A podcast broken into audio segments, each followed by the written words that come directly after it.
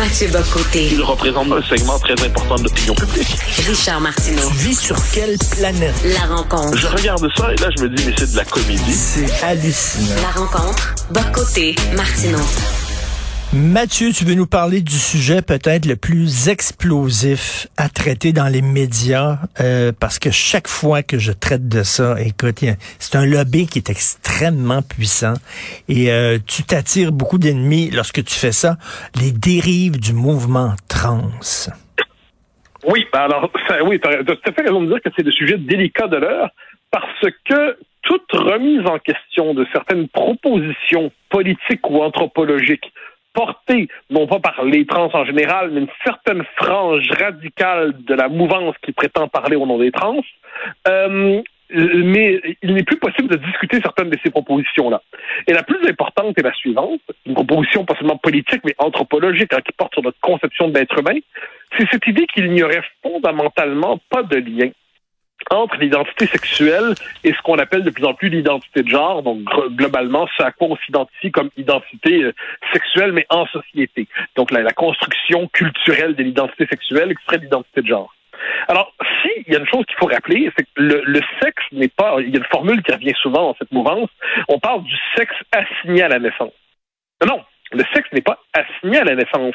Il est reconnu à la naissance. C'est-à-dire que ce n'est pas un système Ben hétéropatriarcal autoritaire qui fixerait de manière arbitraire, selon des codes idéologiques précis, euh, le sexe d'un enfant ou d'un autre.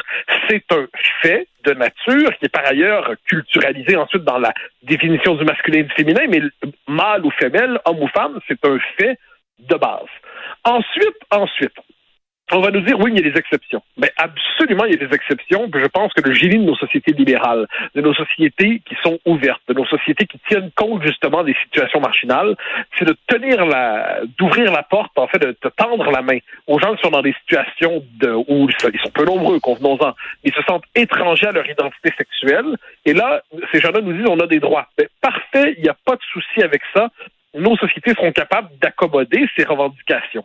Mais est-ce qu'on peut dire, est-ce qu'on peut faire de cette exception la norme pour penser l'identité sexuelle en disant qu'entre le sexe et le genre, il n'y a aucun lien, que le sexe est une pure construction euh, intellectuelle ou sans aucun lien avec la biologie? Bien sûr que non. Quelques exemples.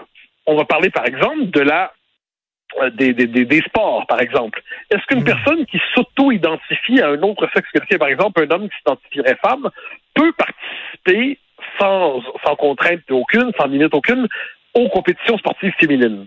Le simple fait qu'on ne puisse pas poser la question aujourd'hui devrait nous inquiéter. Le fait que certaines personnes, des hommes, puissent, euh, mais qui s'identifient comme femmes, donc euh, des gens qui s'identifient à un autre sexe que leur, nous disent, ben, je veux donc être en prison pour femmes plutôt que prison pour hommes, est-ce qu'on est en droit de nous poser quelques questions par rapport à ça? Sur un autre registre, mais qui est tout aussi important, je crois, euh, les documents administratifs de l'État qu'on soit identifié comme ça, c'est un peu partout comme ça en euh, être homme ou femme, c'était sur les documents administratifs. Est-ce que c'est vraiment euh, une bonne idée de biffer la référence au masculin, au féminin, au nom, encore une fois, je le dis, de revendications qui sont très, très, très minoritaires, mais qui trouvent un très grand écho médiatique dans le capitalisme d'aujourd'hui.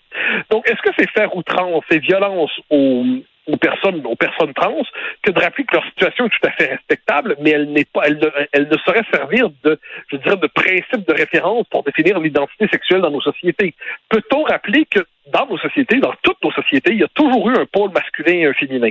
Et si la définition du masculin et du féminin varie selon les époques et les sociétés, il y a toujours un pôle masculin et féminin, parce qu'ils ne sont pas purement arbitraires, ils sont inscrits dans la nature des choses, dans la nature humaine. Et dernière chose, quand on nous dit qu'on ne doit plus dire femme, mais euh, quand on dit par exemple que des hommes ou des femmes euh, ont une vulve, des hommes ou des femmes ont un pénis, des hommes ou des femmes ont un utérus, est-ce que c'est faire violence aux personnes trans que de dire un instant? On, a quand même en droit de, de ne pas modifier le langage de manière orwellienne. Est-ce qu'on peut simplement rappeler que ces choses-là, ces attributs sont des attributs inscrits dans la nature? Ça ne veut pas dire qu'il n'y a pas des exceptions auxquelles on est prêt à tendre la main encore une fois, mais est-ce qu'on doit abolir jusqu'à la référence à la biologie pour euh, satisfaire certaines revendications idéologiques? De tout ce que je viens de dire, j'ai l'impression d'avoir des choses très modérées. Je sais pourtant, mmh. hélas, que ce sera compris par certains comme des propos scandaleux. Écoute, nier la biologie, c'est comme nier que la Terre est ronde. C'est la même chose. Un homme, un homme qui décide, il ne, il ne passe pas sous le bistouri, il ne suit aucun traitement hormonal, mais il décide euh, qu'il est une femme entre les deux oreilles, il porte des robes, correct, il n'y a, rien qui nous empêche de porter des robes. Ça, c'est, ce sont des coutumes culturelles, on comprend. Bon, il porte des robes, des talons hauts, etc.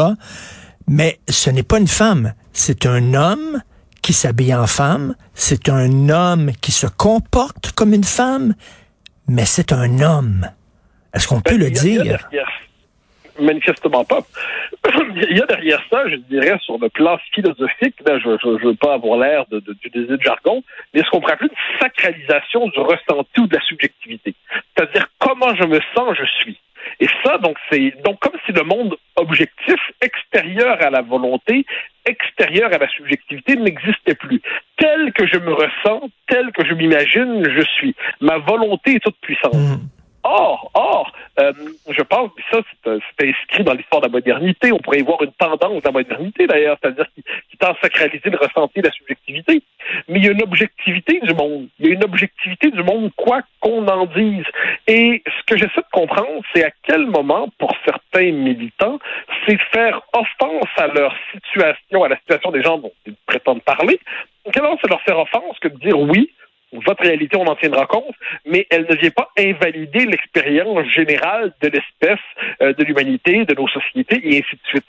Et pour moi, cette question-là, elle est importante parce qu'elle représente le, le point d'aboutissement de cette tentation dans nos sociétés de renverser la marge et la norme. C'est-à-dire la norme de devenir marginale ou même pathologique et la marge de devenir la nouvelle norme à partir de laquelle repenser l'ensemble des rapports sociaux. Donc, et tout ça a des conséquences dans l'éducation, tout ça a des conséquences dans notre vie en société, dans notre vie culturelle. Donc, voyant tout cela, j'ai l'impression que je- je- on, on marche sur des œufs, là. On essaie de dire les choses très poliment, très pondérément, en tenant compte de la sensibilité de chacun. Mais, Mais- on, ne, on devrait avoir le droit de rappeler, par exemple, que la biologie n'est pas un arbitraire. Mais ça fait penser, en Union soviétique, quand on a voulu que la génétique se plie aux exigences du marxisme-léninisme, et qu'on a l'impression que quelquefois on voudrait que la biologie se plie aux exigences aujourd'hui de la théorie du genre. Oui, et- Euh, Est-ce que c'est un problème de, de dire que ça va pas? Et prenons le cas scandaleux de J.K. Rowling. J.K. Ouais. Rowling, une femme importante qui a donné à des millions d'enfants le goût de lire des gros livres. Alors, elle était Joe, elle, elle était une idole, une icône.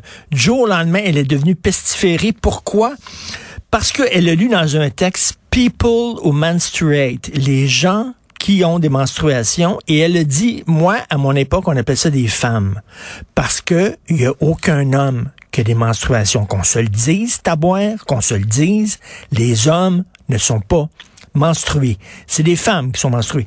Pour avoir dit ça, elle a perdu son éditeur, elle a été des conférences annulées. euh, on célèbre quoi les 20 ans d'Harry Potter et quelque chose comme ça. Elle n'a pas été invitée à la Ouais, elle n'a pas été cérémonie. invitée à son propre anniversaire. C'est quand même fascinant. Et pour moi, le cas de J.K. Rowling est fascinant parce que là, on est devant une figure forte du milieu culturel. Eh bien, tous les gens de son équipe, les acteurs qui étaient avec elle, se sont désolidar- désolidarisés d'elle. Elle n'a pas été invitée à célébrer donc les 20 ans des films tirés de son œuvre. Plus encore, on la traite comme une pestiférée désormais. J.K. Rowling, le traitement qui lui a été réservé est, est- est fondamentalement scandaleux.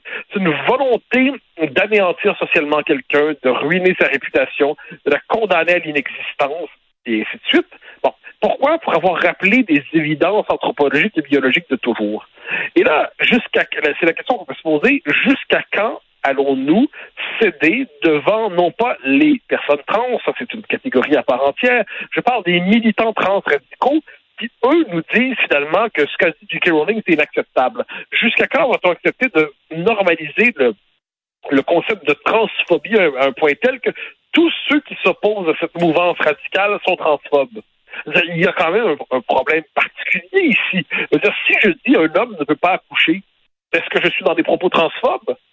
Si oui, on a un problème. Si oui, Non, on mais non, mais tu dis, tu dis, c'est comme dire la terre, la terre est ronde, l'eau est mouillée. C'est un Ben, on fait est- on est dans biologique. cette époque qui prétendait lutter contre les fake news, hein, parce que sais, c'était sous les années Trump. On disait fake news, fake news, fake news, très bien. Mais il y a aussi des fake news de gauche, disons ça comme ça. Mais les fake news de gauche, elles, s'imposent à la manière de nouveaux dogmes d'une nouvelle orthodoxie.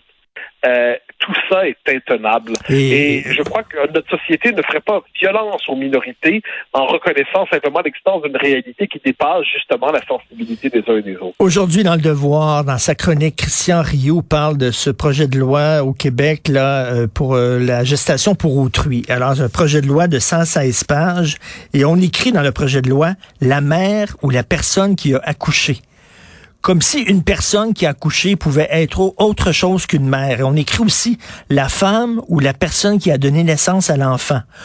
Comme si la personne qui a accouché pouvait être autre chose qu'une femme. Ça, ce sont des documents euh, du gouvernement, là. Ben oui, et voilà. Et, là, c'est à ce moment-là qu'on nous dit toujours, quand on parle de ça, ah, vous parlez de minorité, de, de minorité de. Non, ce sont des minorités radicales, mais qui parviennent à imposer leur agenda au gouvernement. Leurs concepts idéologiques sont normalisés administrativement à vitesse grand V.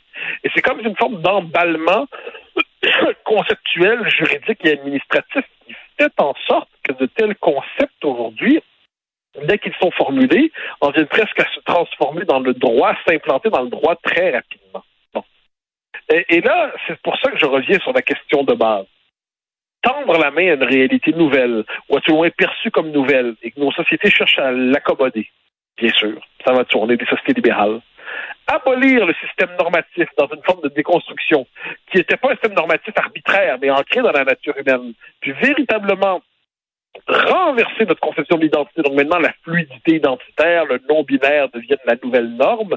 Et puis, euh, le masculin et le féminin sont désormais des catégories pathologiques et réactionnaires sous le signe du préjugé et de la discrimination, au point où, par exemple, la Commission européenne, on en parlait hier dans son guide du langage inclusif, nous dit que père et mère sont des catégories qui sont discriminatoires et qui relèvent de, l'univers euh, hétéropatriarcal genré.